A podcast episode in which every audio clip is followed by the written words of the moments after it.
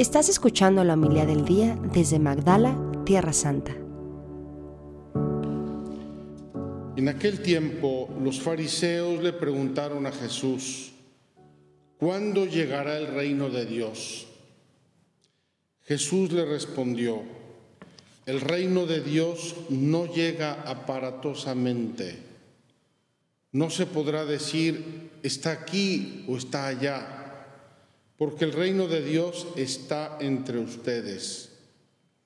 Les dijo entonces a sus discípulos, llegará un tiempo en que ustedes desearán disfrutar siquiera un solo día de la presencia del Hijo del Hombre y no podrán. Entonces les dirán, está aquí o está allá, pero no vayan corriendo a ver, pues así como el fulgor del relámpago brilla de un extremo a otro del cielo, así será la venida del Hijo del Hombre en su día. Pero antes tiene que padecer mucho y ser rechazado por los hombres de esta generación. Palabra del Señor. Gloria a ti, Señor Jesús.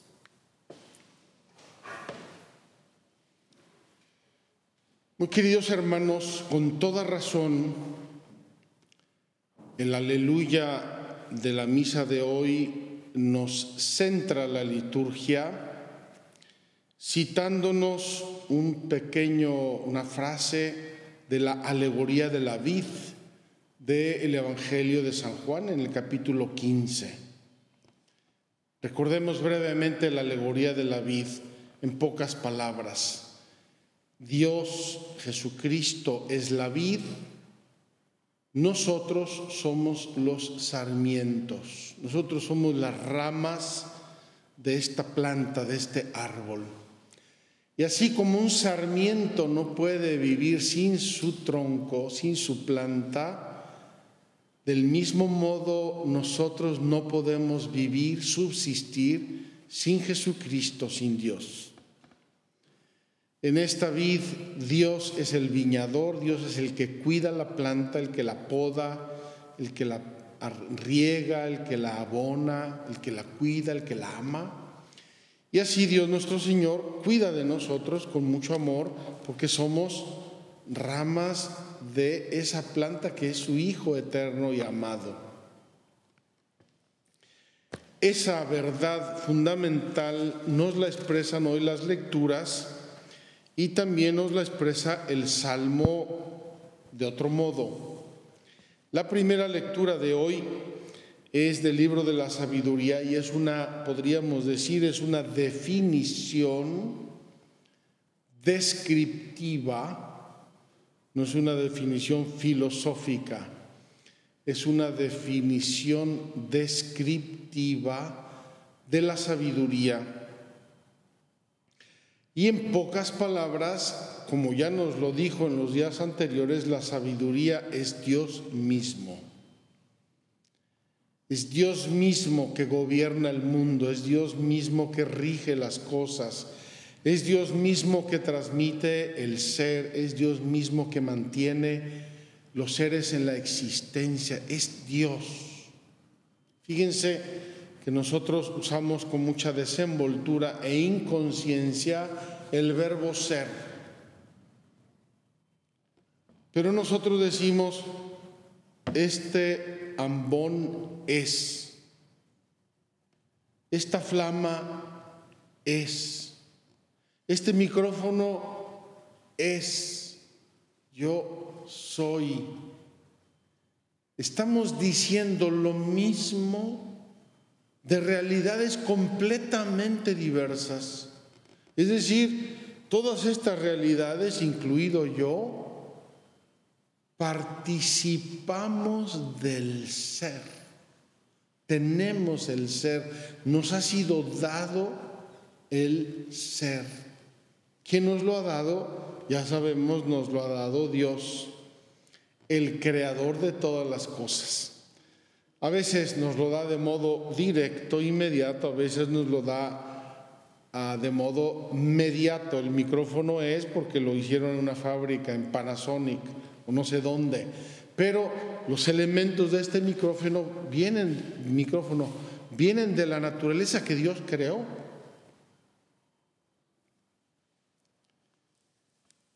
Así como decimos de todas estas realidades y de todo lo que existe, decimos que es, tenemos también que decir que es uno, es decir, tiene una unidad, que es bello, todo lo que existe tiene un rasgo de la belleza. Entonces, que es verdadero, porque tiene una verdad. El micrófono tiene una verdad electrónica, por algo funciona, tiene una explicación. Este libro es y es verdadero porque tiene una serie de elementos que lo hacen ser libro. Y así este ambón, y así este altar, y así esta flama, y así todo lo que existe.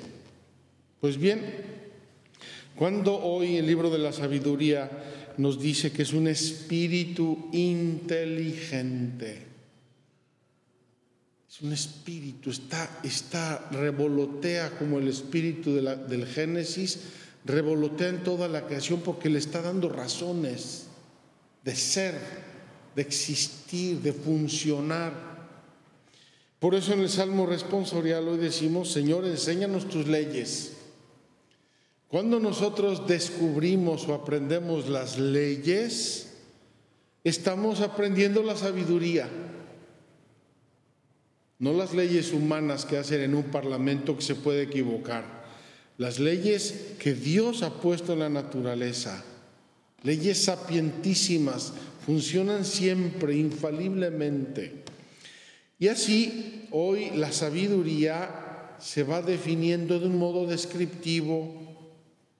Es un espíritu inteligente, santo, único, múltiple, sutil, ágil, penetrante. Y sigue la descripción, es una descripción larguísima, bellísima.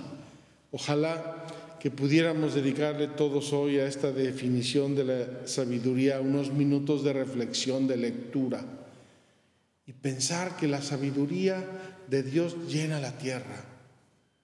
No hay espacio, no hay rincón donde no llegue la sabiduría sacrosanta de Dios a dar razón, a dar belleza, a dar unidad, a dar inteligencia, a dar verdad a todas las cosas. ¿Dónde está esta sabiduría?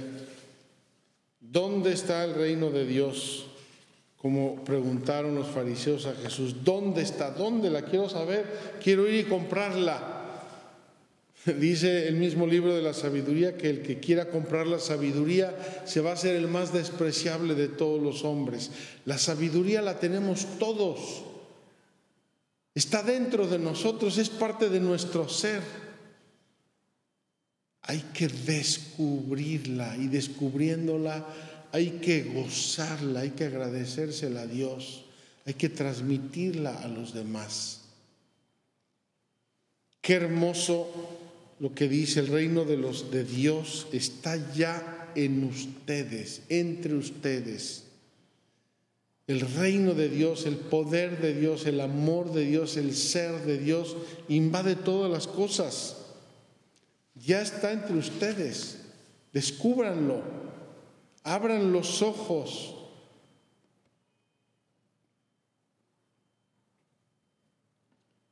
En el Salmo dijimos, tu palabra, Señor, es eterna, más estable que el cielo. Sabemos que esa palabra de Dios es Jesucristo mismo, el Verbo eterno de Dios. Tu fidelidad permanece de generación en generación, como la tierra que tú cimentaste. Queridos hermanos, abramos el corazón, sobre todo doblemos las rodillas. Señor, que te descubra, Señor, que te conozca. Señor, que te ame, Señor, que te experimente. Pidámoselo a Dios hoy con mucha confianza y veremos que esa sabiduría de Dios la tenemos todos, ya la tenemos, ya la gozamos, ya es parte de nuestro ser. Y aún así Dios nos la va revelando, nos la va dando para que entendamos las cosas de Dios y podamos explicárselas a los demás. Qué hermoso cuando dice hoy que la sabiduría hace amigos de Dios y profetas en cada generación. Qué hermoso. Pidámosle a Dios que surjan en nuestra generación muchísimos amigos de Dios y profetas llenos de esta sabiduría para que nos guíen, para que nos acompañen, para que nos iluminen para que sean esa levadura que acaba por fermentar la masa.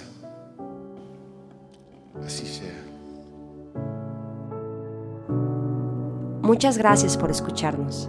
Si quieres conocer más acerca de Magdala, síguenos en YouTube y Facebook.